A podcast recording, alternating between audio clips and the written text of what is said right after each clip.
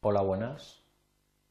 Para finalizar el módulo de aprendizaje gestión del tiempo de un proyecto, vamos a proponer una actividad de aprendizaje para que los alumnos pues, puedan practicar los conceptos aprendidos en este módulo.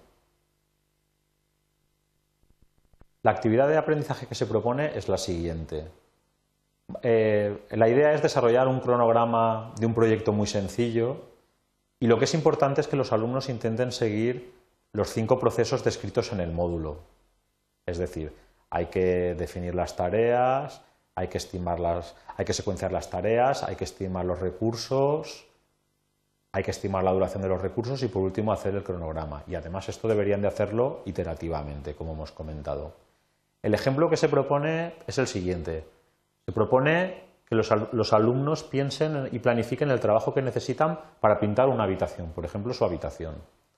Entonces, pues a modo de ejemplo, yo he puesto aquí una serie de, de posibles tareas, actividades, como podrían ser pues elegir y comprar la pintura, vaciar los muebles de los armarios, guardarlo en cajas, desmontar los muebles, pintar las paredes y puertas, volver a montarlo todo, en fin, tampoco hace falta que los alumnos se ciñan estrictamente a las tareas que estamos especificando aquí, sino que piensen en su caso particular los trabajos que se requieren para hacer, para poder pintar su habitación.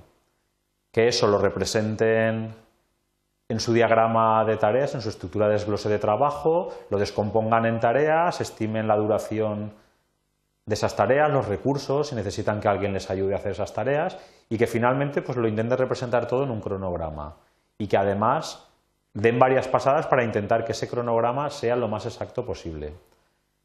Eh, nosotros lo que proponemos es que esta planificación eh, al final dé como resultado un cronograma que se realice con la herramienta Project 2007 de Microsoft, ya que hay otro módulo de aprendizaje donde se puede consultar cómo hacer estas diferentes actividades, estos diferentes procesos, cómo llevarlos a cabo y cómo preparar un cronograma con esta herramienta.